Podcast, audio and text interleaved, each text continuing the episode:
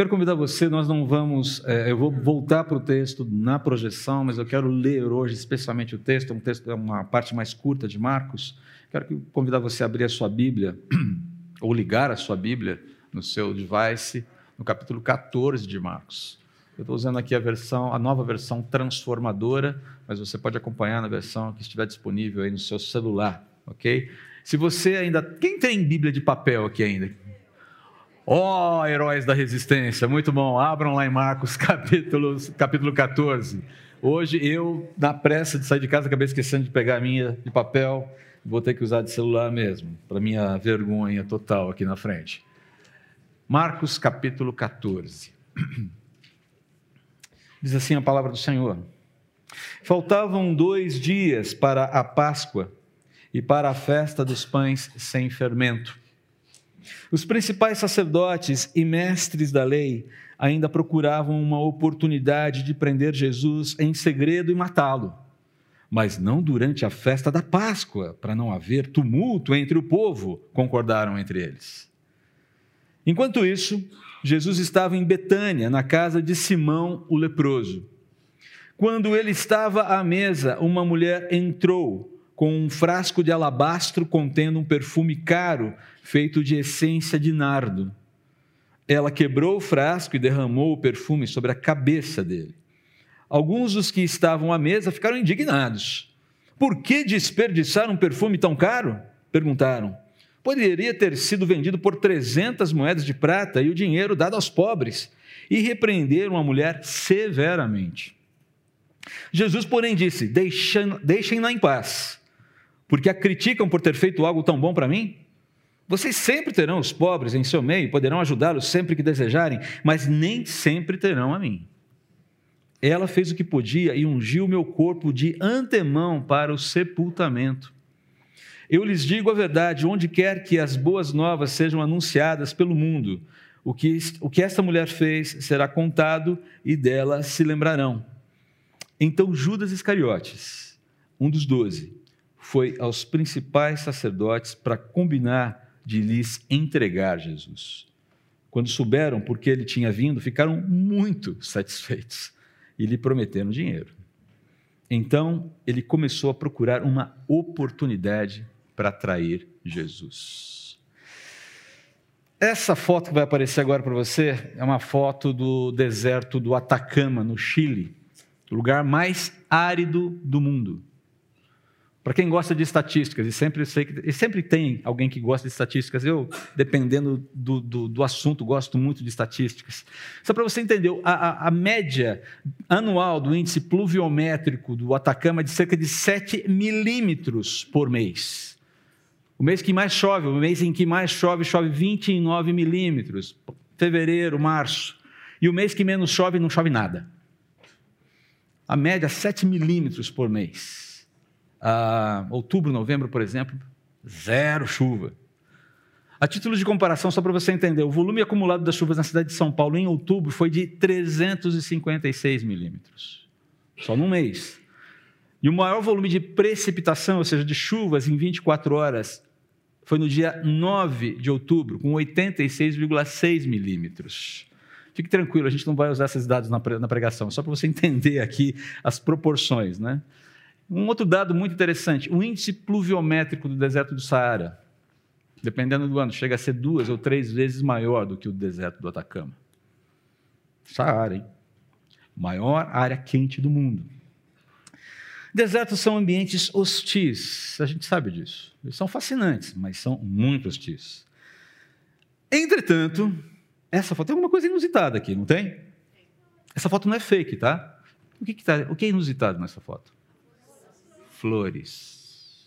Flores, flores e mais flores. E se você olhar lá, dá, acho que dá para perceber lá nas encostas daquelas colinas mais próximas, também tomado por flores. Uma reportagem da Folha de Pernambuco sobre esse assunto, dei uma pesquisada, né, porque achei muito interessante essa, essa história. Faz uma descrição aqui bastante sucinta, bastante precisa sobre esse fenômeno que acontece ali no Chile, no deserto do Atacama.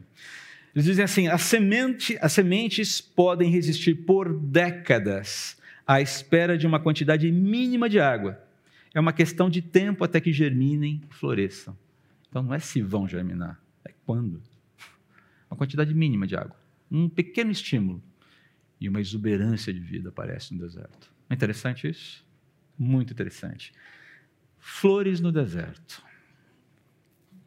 Flores no deserto. Essa metáfora, essa cena do Atacama, essa florada, no, essa florada, essa floração no deserto, é uma metáfora perfeita para a cena que se desenrola em Marcos capítulo 14, versículos 1 a 11 que nós acabamos de ler. Metáfora perfeita. Vamos só relembrar um pouquinho o que está acontecendo até a gente chegar no capítulo 14, ou o que já aconteceu. A chegada triunfal de Jesus a Jerusalém, a partir do capítulo 11, a purificação do templo, os embates teológicos, morais, éticos com a liderança religiosa, com a aristocracia religiosa de Jerusalém, culminando no discurso apocalíptico no capítulo 13 de Marcos. Tudo isso somado né? E aí, nas entrelinhas, você tem uma severidade muito grande nas palavras de Jesus contra essa aristocracia em Jerusalém. Mas tudo isso somado, tudo isso é, junto, culmina numa ruptura decisiva entre Jesus e os líderes judeus. Acabou o diálogo, não tem mais papo, não tem mais fala, não tem mais espaço para troca. Estão encerradas as discussões diplomáticas, para assim dizer. Não tem mais papo. Separou. E essa ruptura decisiva, ela revela quão desconectados, quão alienados de Deus aqueles homens que diziam representar a Deus estavam. Estavam alienados de Deus, estavam alienados, desconectados das Escrituras e, consequentemente, dos propósitos de Deus que as Escrituras revelavam e que vinham sendo cumpridos ao longo dos anos. Era uma questão de olhar para as Escrituras, entender as Escrituras, conexão com Deus, dependência de Deus, vida devocional, Bíblia e oração, lembra-se? Entendendo o que a palavra está dizendo e olhar para a história. Mas uma desconexão, uma desconexão completa aqui. Há uma completa desconexão. É um ambiente paradoxal esse, esse momento é, descrito ali no capítulo 14. Porque é um ambiente saturado de religiosidade, como a gente vai ver daqui a pouquinho. Está saturado de religiosidade ali. E ao mesmo tempo, está completamente adoecido, tomado por esterilidade espiritual. Eh, perdão, esterilidade espiritual. Essa turma que se acha, ou que se considerava, ou que se dizia porta-vozes de Deus e dos seus valores, são completamente hostis à verdade, são completamente hostis ao Senhor da verdade. E quando eu falo da verdade, eu falo do Senhor Jesus. João capítulo 14, 6. Eu sou o caminho, a verdade e a vida. Ninguém vem ao Pai senão por mim. Toda vez que eu menciono a verdade aqui, entende que o epicentro da verdade é o Senhor Jesus. A verdade está instanciada nele. A verdade não existe a parte dele, ok? Esse é o conceito cristão, é quase uma visão cristã de verdade. Nós conseguimos entender as coisas como elas são a partir da revelação máxima que é o Senhor Jesus. Ele é a chave interpretativa para a realidade. Mas enfim, voltando para cá. Então, eles estão alienados da verdade, do Senhor da verdade, e também estão, de certa forma, é, é, aliás, hostis à verdade, ao Senhor da verdade e aos seguidores da verdade. A turma que está alinhada à verdade revelada em Cristo. Então, esse, esse texto ele fotografa muito bem essa aridez espiritual do mundo e também a melhor forma, por assim dizer, dos adoradores de Jesus enfrentá-la. Há uma aridez no mundo mas também é uma forma de enfrentá-lo. E qual é a forma de enfrentá-lo? Florescendo no deserto. Essa é a metáfora que funciona bem. E como? A gente já vai ver já já. Mas de saída aqui, quero fazer um alerta, quero fazer um, um, um, só uma consideração inicial. Nós precisamos relembrar e precisamos relembrar constantemente que a hostilidade do mundo pode até eliminar cristãos. Perceba que eu não estou usando um artigo definido antes do cristãos aqui. A hostilidade do mundo não vai eliminar o cristianismo, não vai eliminar todos os cristãos e não vai eliminar a mensagem e nem a verdade, mas pode até mesmo é, eliminar alguns cristãos, e isso já aconteceu ao longo da história. Mas é, é, é importante nós lembrarmos: a hostilidade jamais eliminará a verdade, jamais eliminará o evangelho, jamais eliminará a pessoa de Jesus, o entendimento de quem é Jesus, e jamais eliminará a verdadeira adoração. Jamais eliminará seguidores de Jesus que adoram a Deus em espírito e em verdade. Sempre vai existir essa turma. Até o fim dos tempos, até que o Senhor volte. Aquilo que a gente viu a semana passada. Então, só para fazer esse alerta, né? podemos sim ter eliminação de cristãos, mas isso jamais vai eliminar a verdade e jamais vai eliminar, a verdadeira adoração. Ela sempre existirá. Sempre. Deus vai cuidar disso. E Ele vai cuidar que exista a verdade, que a verdade prevaleça, ela surja, ela seja visível e, e haja florescimento da verdadeira adoração nos ambientes mais inóspitos que você imagina. Deus é especialista em trazer vida para vale de ossos secos. Estou citando um pouquinho o Antigo Testamento aqui. Bom, a questão inicial é no que consiste esse deserto hostil. E o texto fala muito sobre isso. Vamos lembrar que é um, é um ambiente saturado de espiritualidade. Mas vamos entender o que está acontecendo aqui. Então, vamos voltar para o texto agora. O que é o deserto? O que a gente pode dizer, né? usando o deserto como metáfora? O que é essa metáfora do deserto? É essa espiritualidade que tenta existir desconectada de Deus, desconectada de Jesus. Já começa no primeiro, nos primeiros dois versículos do capítulo 14, você já tem um plot uma conspiração estabelecida aqui. E a conspiração é contra a verdade. A conspiração não é só uma, contra uma pessoa. Conspiração, você sabe, o termo ele diz, é, é aquela, aquele planejamento secreto de ações contra uma determinada pessoa. Um grupo se reúne e começa a armar estratagemas para prejudicar alguém, secretamente. E é exatamente isso que a liderança judaica está fazendo aqui. Eles se reúnem acabou o diálogo, não tem diálogo. Na verdade, nunca houve de fato um diálogo franco. Lembra-se daquela história da dúvida honesta? A gente tem a, a, a, ideia de você construir diálogos com pessoas que têm dúvidas honestas sobre a fé. Nunca houve, na maior parte das vezes, salvo algumas raras exceções, diálogos honestos dos líderes religiosos com Jesus era sempre tentando pegar, era sempre armadilhazinha, sempre colocando, vamos colocar uma, coloca uma casca de banana ali na frente dele, agora ele escorrega, Bum, escorregou. A ideia era sempre tentar ver Jesus se lascar aqui. Agora, o que é interessante, voltando para a questão da saturação religiosa do momento aqui, qual é o ambiente em Jerusalém nesse instante? O que está acontecendo aqui? Páscoa e festa dos pães sem fermento a gente tem que lembrar que essa é uma era, uma, era uma época especialíssima para o judaísmo, especialmente em Jerusalém, por causa do templo. Era um momento muito rico, porque nesse momento da, do ano se lembrava, se relembrava o quê? O que, que a Páscoa celebrava? Livramento. Livramento sobrenatural proveniente de Deus da opressão do Egito. Era um momento de é relembrar que Deus existe de uma maneira soberana e que Ele vem em socorro daqueles que é, clamam pela sua intervenção. Livramento, salvação, é isso que a Páscoa prega. E a Páscoa, o Pessar, foi estabelecida pelo Senhor a Moisés e Arão, ali no capítulo 12 de Êxodo, você pode ler isso depois em casa. Ela devia ser celebrada no, 14, no 14 dia do mês de Nisan, o primeiro dia do calendário, do, o primeiro mês, perdão, do calendário hebreu, que coincide aí, é, o mês de Nisan, ele começa em meados de março e termina em abril. É por isso que nós, cristãos e judeus, comemoramos a Páscoa na mesma época. Nesse ponto, o nosso calendário bate bonitinho. Tá? Abril, Páscoa é sempre em abril ali. Basicamente, é comemorado o dia 14 de Nisan. Então aqui eles já estavam se preparando. Ali você estava ali, a Páscoa estaria, iria ocorrer dali é, dois dias. E, e essa turma estava completamente envolvida nesse processo de, de, de celebrar é, é, de, esse memorial que representava a salvação da morte para aqueles que haviam colocado, se colocado sob a marca do sangue do cordeiro sacrificado lá no Egito, lembram-se? Peguem um cordeirinho. No décimo dia do, mês, do, primeiro, do primeiro mês, separem esse cordeirinho, deixem lá.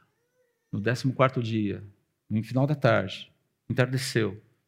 Sacrifique, sacrifiquem um cordeiro, reservem o sangue. Coloquem o bichinho para assar. Pintem os umbrais da porta, porque o anjo do Senhor vai passar. E ele vai, trazer, ele vai passar trazendo juízo e morte. E aqueles que se refugiarem debaixo do sangue do Cordeiro serão poupados. Já era um prenúncio. Deus já está falando o que ele pretende fazer no momento certo da história. Eles estavam celebrando isso. Estavam relembrando isso. A salvação que veio da parte de Deus para todos aqueles que se colocaram debaixo do sangue do Cordeiro. E a festa dos pães sem fermento, ela tinha um, um, uma, uma, uma lógica. A ideia de tirar o fermento do pão simbolizava se livrar das impurezas do mundo. É, é a ideia de dedicação. Purifiquem-se e dediquem-se a esse Deus que está livrando vocês do cativeiro. Todo esse contexto está presente em Jerusalém, queridos, nesse momento, em que essa turma que sabe de tudo isso, que lidera a religiosidade naquele lugar, está planejando matar Jesus, o Cordeiro de Deus que tira o pecado do mundo. É paradoxal isso aqui, é assustador, na verdade.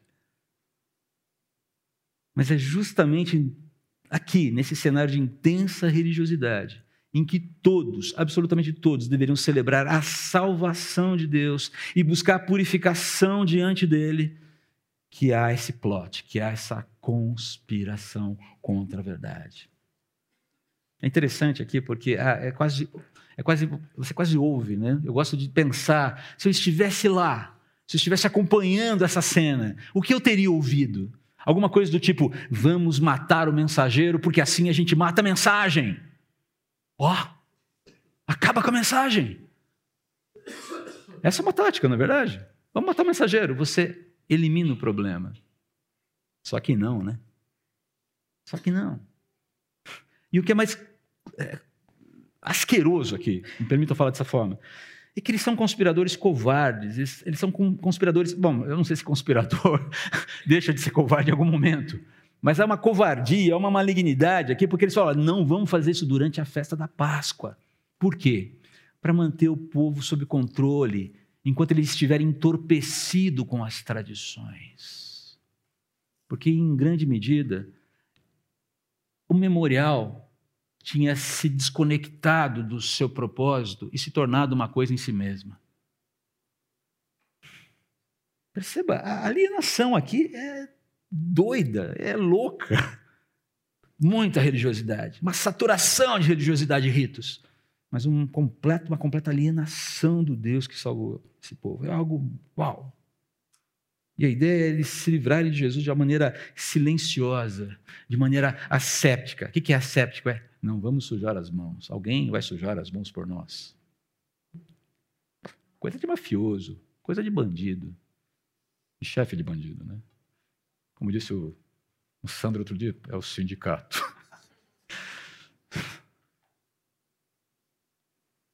E não é o sindicato lá da Missão Impossível. Esse sindicato aqui é pior.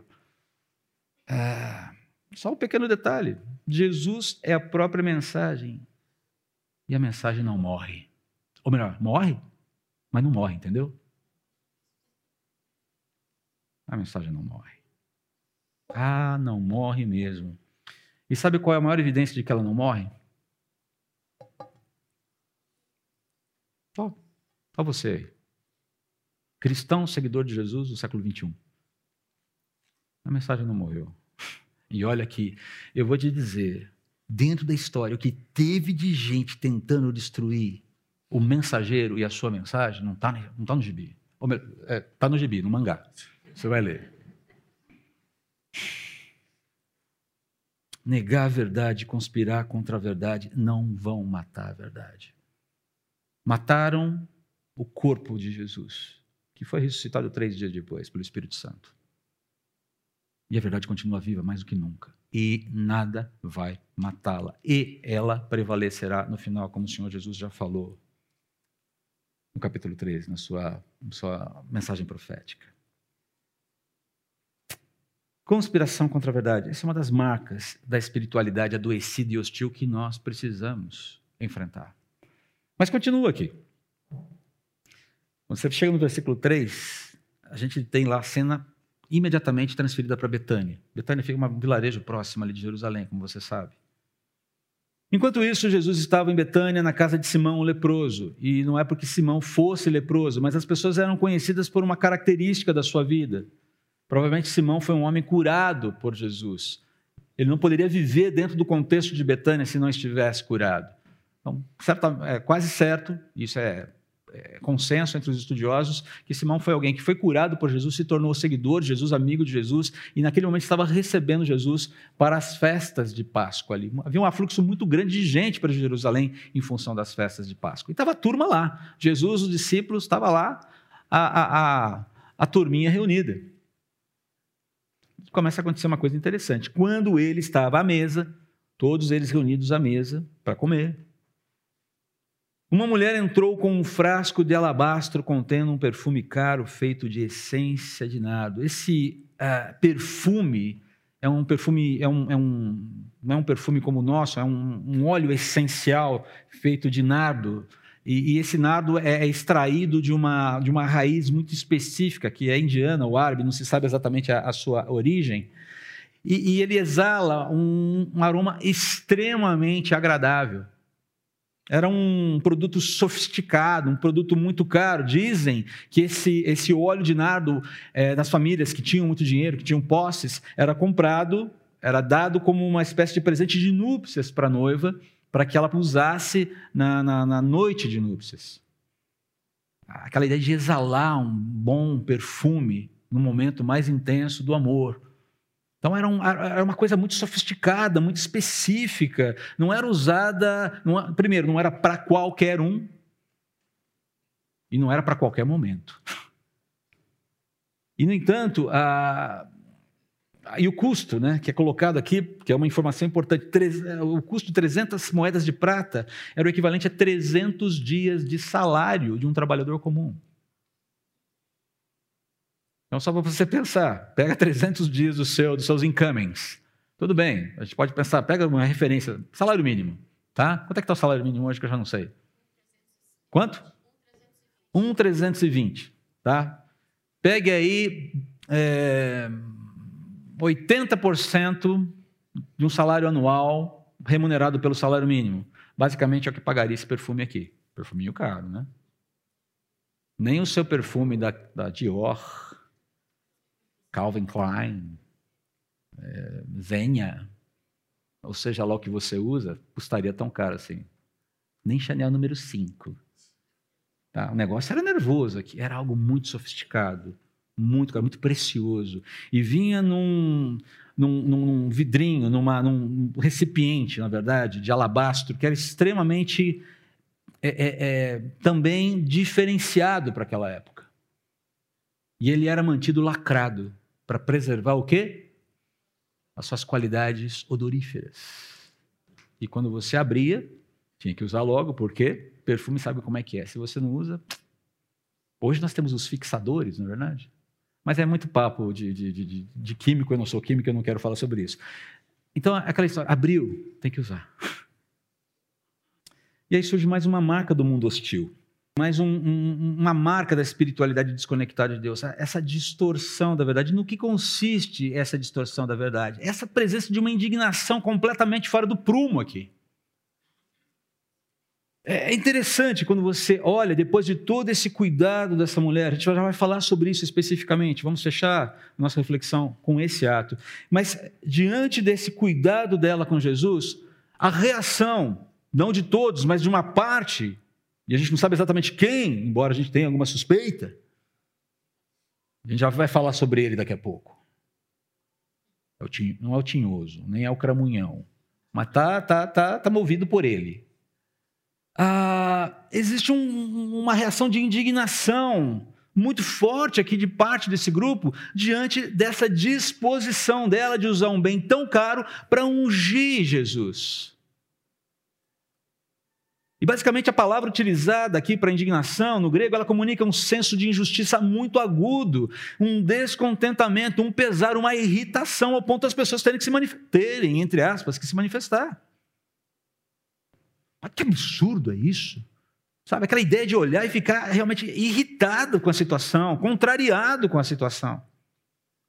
Agora, é curioso aqui que essa irritação com a deferência a Jesus revela uma, uma, uma ordem de prioridades que é, no mínimo, no mínimo, sendo bem bondoso, é no mínimo confusa. Vamos lembrar que essa turma que se irrita com esse evento está seguindo Jesus. E no momento que Jesus é reverenciado, é honrado, que desperdício. Tem uma ordem de prioridade meio confusa aqui. Jesus não merecia esse tratamento? É isso que vocês estão querendo dizer? E vamos lembrar que, vale lembrar que a, a ungir as pessoas é, consideradas importantes era um sinal de respeito, de reverência, além de generosidade e hospitalidade. Era comum você ungir pessoas que chegavam à sua casa, pessoas que você queria reverenciar. Essa ideia da unção, uma ideia de estou abençoando você, eu reverencio você, eu reconheço você, a sua importância na minha vida, na minha casa. E parte dos discípulos olham para isso como se fosse a coisa mais absurda do mundo. Não faz muito sentido aqui. E tem um outro aspecto muito curioso aqui nessa questão da unção. Jesus sendo o Messias, o herdeiro do trono de Davi, um herdeiro de trono, alguém que esperava se assumisse o reino de Israel, não deveria, não teria o direito de ser ungido como qualquer outro rei o era. Estava na história de Israel, isso fazia parte. Mas o que me chama mais atenção é como, é como Deus faz a história acontecer. Porque Jesus é ungido por uma mulher. Eu não sei se de repente não rolou um certo desconforto nos discípulos. Uma mulher ungida de Jesus, que história é essa? Os reis são ungidos por profetas, homens de Deus. Chama Caifás lá. Não, não chama. Uma mulher está ungindo Jesus. Na verdade, houve duas unções. Há uma discussão muito grande sobre esses dois momentos. Duas unções de Jesus. E essa unção funciona assim, ela, ela representa assim essa autorização de Deus sobre o Filho. Essa autenticação de Jesus como Messias, como Rei, como aquele que tem direito ao trono. É uma sinalização clara. O rei vai ser entronizado de um jeito bem estranho. E ele passa por todas as etapas que um rei deve passar. Essa é a ideia aqui. Agora, o que me chama a atenção também é essa pergunta, né? no versículo 4. Por que desperdiçar um perfume tão caro? E a palavrinha aqui, queridos, ela, assim, desperdício não, não, não, não traduz o que a palavra, o termo grego aqui, comunica. O termo, o termo grego é apoléa, que significa destruição. É como se eles falassem, por que inutilizar? Por que arruinar o produto dessa forma? ao colocar o óleo de nardo, que custa 300 moedas de prata, que dá para alimentar um monte de gente, salário de 300 dias, nós estamos destruindo o produto. Nem Jesus merece tanto. Não é verdade? É isso que está sendo colocado aqui. E qual é o argumento? Os pobres. Ah, os pobres. A pobreza é um argumento imbatível, não é verdade? Em nome dos pobres vale tudo. Ah, por favor, por favor, por favor. Ah, é uma demonstração de compaixão muito questionável e, no mínimo, seletiva. No mínimo, seletiva.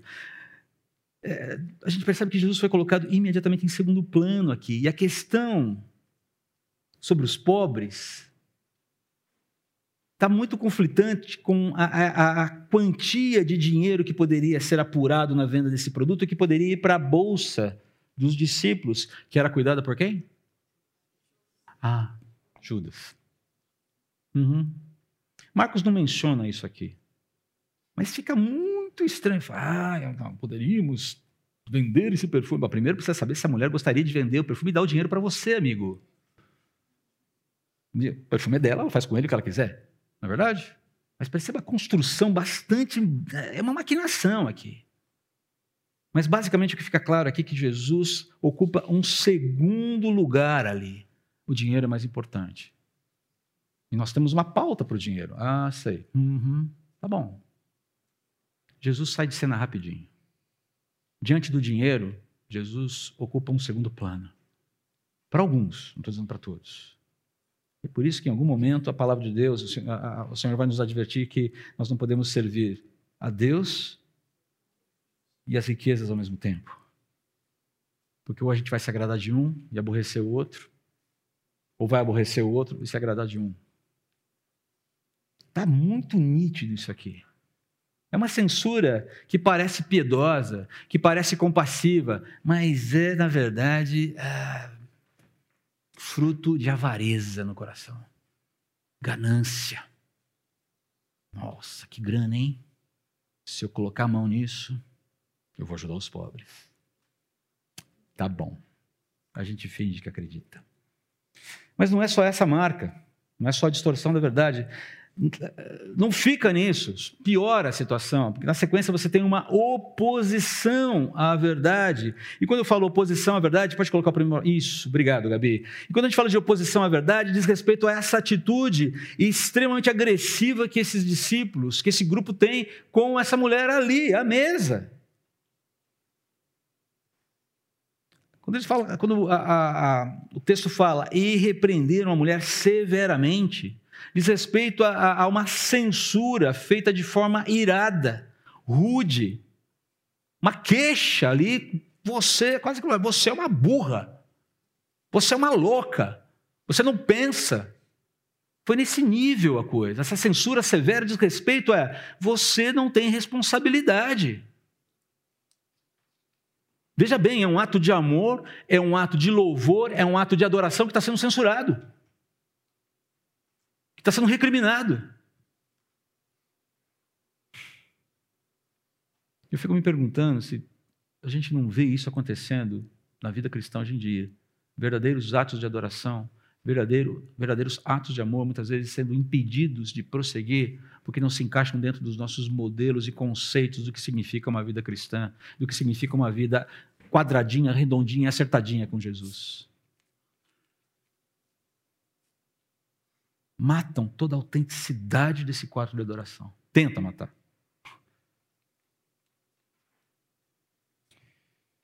Marcos não informa, mas como disse, tem um certo indício pelo, pela continuidade do texto, né? Me pergunto se essa situação do perfume não foi a gota d'água mais próxima, pra, na verdade, para a próxima marca de espiritualidade doentio e hostil que vai aparecer no texto que é a, marca de, é a marca de Judas: traição. Vou pular o texto, pra, vou falar pra, da mulher por último, tá? Então Judas Iscariotes, um dos doze, foi aos principais sacerdotes para combinar-lhes entregar Jesus. Isso acontece logo depois desse episódio da unção. Logo depois. Quando souberam por que ele tinha vindo, ficaram muito satisfeitos e lhe prometeram dinheiro. Então ele começou a procurar uma oportunidade para atrair Jesus. Beijos, beijos, beijos. Beijos nem sempre são o que parecem. Beijando-lhe o rosto, fingindo-se amigo, Judas a Cristo traiu. Cantata eram doze. Não, eu não vou cantar sobre Judas, para, já cantei uma vez. Cantata eram 12. Se você não ouviu, ouça. Pegue lá no Spotify, pegue no, no, no, no iTunes, seja lá onde for. Vale a pena. E a música é curta de propósito. É isso aqui a música. Pá! Por quê? Judas não merece muito tempo aqui. O fato é que é traição, queridos. É a conspiração. É a oposição mais íntima que alguém pode sofrer. É a mais doída é a mais trágica. Traição é, é um negócio complicado. Aqui uma palavra de encorajamento para aqueles que já passaram por isso de uma forma ou de outra. O Senhor Jesus levou sobre si as nossas iniquidades. E existe esperança de renovação e de graça para você que confia no sangue do Cordeiro e que se coloca debaixo do sangue do Cordeiro para ter os seus pecados perdoados e ser renovado em esperança e graça e purificado pelo poder do Senhor através do seu Espírito Santo. Amém? A traição de Judas é que é complicada. Mas existem traições. A traição da verdade, na verdade, aqui. E é interessante, porque esse movimento de Judas nos mostra claramente que diante da verdadeira adoração, diante da verdadeira confrontação do Senhor Jesus sobre o que significa realmente estar identificado com Ele, porque no final das contas é tudo uma questão de identificação ou não com Jesus aqui. No momento em que Jesus faz essa confrontação sobre a identificação, essa mulher está identificada comigo, parem de aborrecê-la. Quando essa confrontação acontece, ou para que a gente se identifique com Jesus, ou o coração se rende a Ele, ou o coração se rebela de vez. É o que acontece com Judas. Ah, e eu não vou gastar muito tempo aqui. Ele é movido pelos seus próprios interesses, pela sua própria pauta, ele é movido pela sua ganância, ele é movido por tudo, menos aquilo que Jesus está é, promovendo e oferecendo. Ok, tem a soberania de Deus, eu não vou discutir isso agora. Mas Judas não é movido por nada dentro do seu coração que não seja a sua própria pauta. E se puder ganhar uma grana em cima, melhor. Já perdi os 300, já que não deu para ganhar as 300 moedas de prata do perfume da, da louquinha lá que ungiu Jesus, bom, vou ganhar pelo menos 30 moedas aqui, né? Que dá para comprar um campinho de olheiro. Vamos compensar pauta de Judas é, é, é dele. Diante do confronto, vou repetir aqui, diante do confronto, para a gente se identificar com Jesus, ou o coração se rende ou se rebela, e foi o que aconteceu aqui nesse episódio. Então perceba aqui, nós temos uma síntese muito bonita aqui, muito interessante, né? Bonita entre aspas. Conspiração contra a verdade, distorção da verdade, oposição à verdade, traição da verdade, tudo isso fotografa essa aridez espiritual a despeito de toda essa saturação de religiosidade. Uma frase muito interessante sobre traição, só para a gente fechar esse assunto. Eu não quero realmente desgastar você com isso. Próximo slide, por favor. Cadê? Que está na, na, peça de Ésquilo, Prometeu é, acorrentado. Prometeu, como você sabe, foi um titã dentro da cosmogonia grega e ele foi o responsável, ele foi acusado por Zeus de trair as divindades porque ele é, passou o segredo do fogo para a humanidade. E foi isso que fez com que a humanidade se distinguisse das demais criaturas feitas pelos deuses. Estou falando aqui da cosmogonia é, grega. Então ele foi julgado, ele foi acorrentado, foi enfim. E há um diálogo aqui entre é, Prometeu e Io sobre Zeus, Zeus não era um cara muito fácil. Ele era um cara bastante é, é, mau caráter, por assim dizer. E num determinado momento aqui, ah, nesse diálogo entre Io, essa ninfa que era apaixonada por Zeus, e Prometeus, ela fala assim para ele: Não me iludas com uma mentira. A respeito das, dos movimentos de Zeus em relação a ela. Trair a verdade é o mais vergonhoso dos vícios. Foi exatamente isso que Judas fez.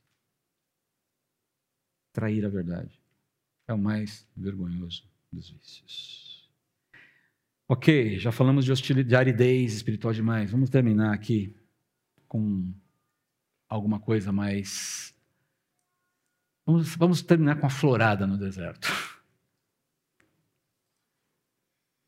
Perceba que os elementos presentes nesse texto, a reação de Jesus para com essa mulher, a interação entre eles.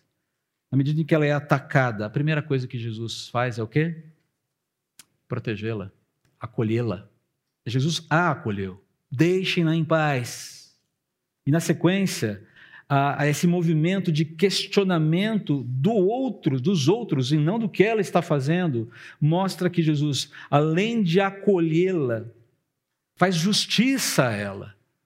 O Senhor Jesus entra como aquele que se interpõe entre os seus agressores e a sua adoradora. E não para por aí. A própria, quando você olha o versículo 8, você vê que Jesus faz uma declaração muito bonita que ela fez o que podia e ungiu meu corpo de antemão para o sepultamento. Há uma aprovação na dedicação daquela mulher de oferecer o que ela pode oferecer de si mesma naquele momento para honrar o seu Senhor. Eu fico pensando o que nós podemos oferecer para Deus hoje. Ah, André, não tem um frasco de óleo de nardo que custa 80% do meu salário anual. O que nós podemos fazer? como homens que se dizem homens de Deus. O que nós podemos fazer como mulheres, ou o que nós podemos, não, o que vocês mulheres, que se dizem mulheres de Deus, podem fazer como mulheres de Deus redimidas pelo, por Jesus. O que maridos podem fazer por suas esposas, que é, é atribuição do marido fazer, direcionado por Deus. O que mulheres devem fazer por seus maridos, o que pais devem fazer por filhos, o que filhos por pais, o que profissionais cristãos devem fazer e viver nesse mundo. São esses movimentos do dia a dia. O que você pode fazer por Deus? Abrir espaço da sua agenda para Ele, para meditar na palavra, para orar, para entender a sua vontade, para não se alienar dele? Sim, certamente. Não é necessário um frasco de nardo para fazer grandes coisas por Deus. E às vezes a gente fica achando que o viver para Deus está sempre de, é, é sempre é, é catalogado é, por grandes eventos na vida. Não, tem a ver com essa, esse viver diário, esse viver simples, esse viver cotidiano, que lida com as coisas mais banais da vida, com fidelidade, com rendição, com entrega. O que Jesus fala, o que ela fez? Ela fez tudo o que podia, ela, ela, ela me tratou com bondade. A pergunta que eu, que eu faço, nós temos tratado o nosso Senhor com bondade no nosso viver? Onde nós precisamos ajustar a nossa vida para que o nosso viver seja visto por Jesus como um viver bondoso para com Ele? Ajustar o meu tratamento com a minha esposa? Sim, por que não? Assumir a minha masculinidade nos termos bíblicos? Sim, por que não? Assumir a, a, a feminilidade nos termos bíblicos? Sim, por que não? Assumir a paternidade nos termos bíblicos, a maternidade nos termos bíblicos? Sim, por que não? assumir a nossa compreensão do que significa o trabalho, a carreira, a profissão? Sim, por que não? Reavaliar a nossa, o nosso pendor, a autorrealização, tudo diz respeito à minha felicidade, à minha construção de um plano perfeito para a minha vida? Ou Deus quer me usar a despeito da minha própria dos meus próprios tropeços, dos meus próprios insucessos, e muitas vezes ele vai me usar nos meus insucessos, nas minhas limitações, nas minhas deficiências, para que o seu nome seja honrado e glorificado. Eu me lembro sempre de Paulo nessa hora. Ai, como eu queria que aquele espinho na carne fosse retirado. Pedi várias vezes para Deus. E ele chega para mim e diz: Não vou tirar. Não vou tirar. Você vai ficar com o espinhozinho aí. Por quê? O meu poder se aperfeiçoa na tua fraqueza. Eu sou honrado na sua fraqueza, na sua limitação. Mas perceba, essa disposição de ir com tudo que a gente tem e oferecer, está aqui, Senhor, cuida. Queridos, os dias estão ficando estranhos. Como eu falei semana passada, está na hora de a gente esvaziar a mochila. E esvaziar a mochila é um bom perfume para se oferecer para Jesus, tá bom? Perceba, justiça, aprovação uma aprovação clara da, da disposição dessa mulher.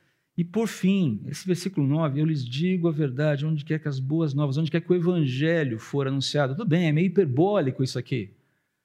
Ah, o que esta mulher fez será contado e dela se lembrarão. Estamos nós aqui. Não sabemos o nome. Provavelmente não foi Maria que fez a outra unção. Provavelmente uma outra unção aqui, não vou discutir isso agora. Nós não sabemos o nome dela, mas sabemos o que ela fez. E estamos nos mirando no exemplo dela, de identificação com Jesus, tendo sido acolhida, justificada, aprovada e dignificada. Dignificação aparece aí. E todo esse conjunto que a gente vê nessa mulher representa a verdadeira adoração que floresce no meio do deserto. texto aqui, em resumo, como eu já, já disse, é, fala a respeito da identificação ou não com Jesus.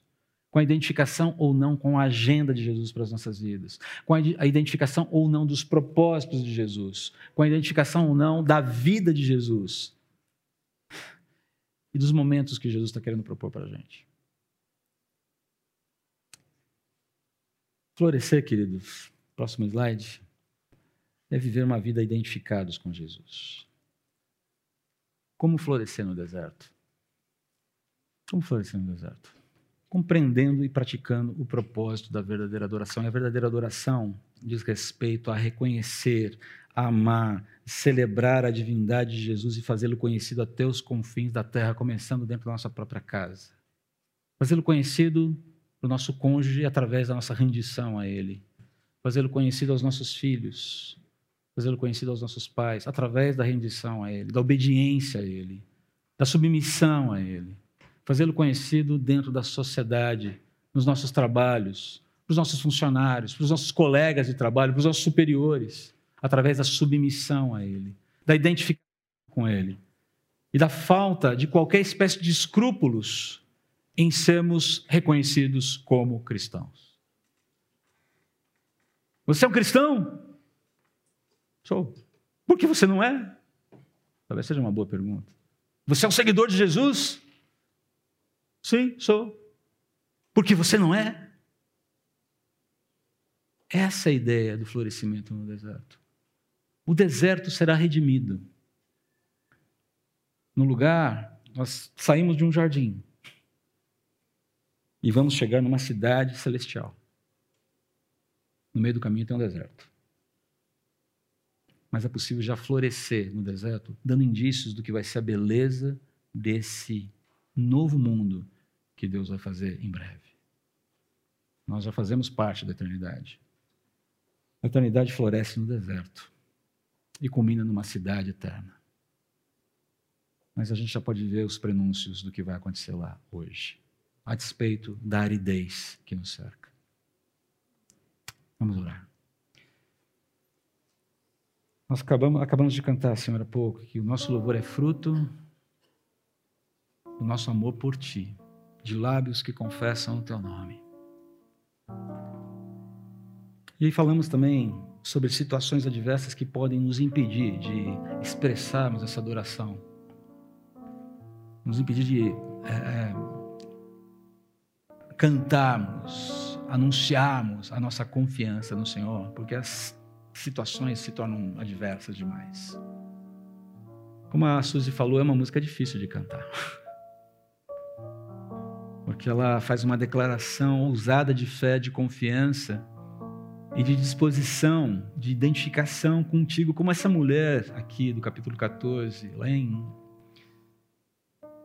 ali em Betânia fez.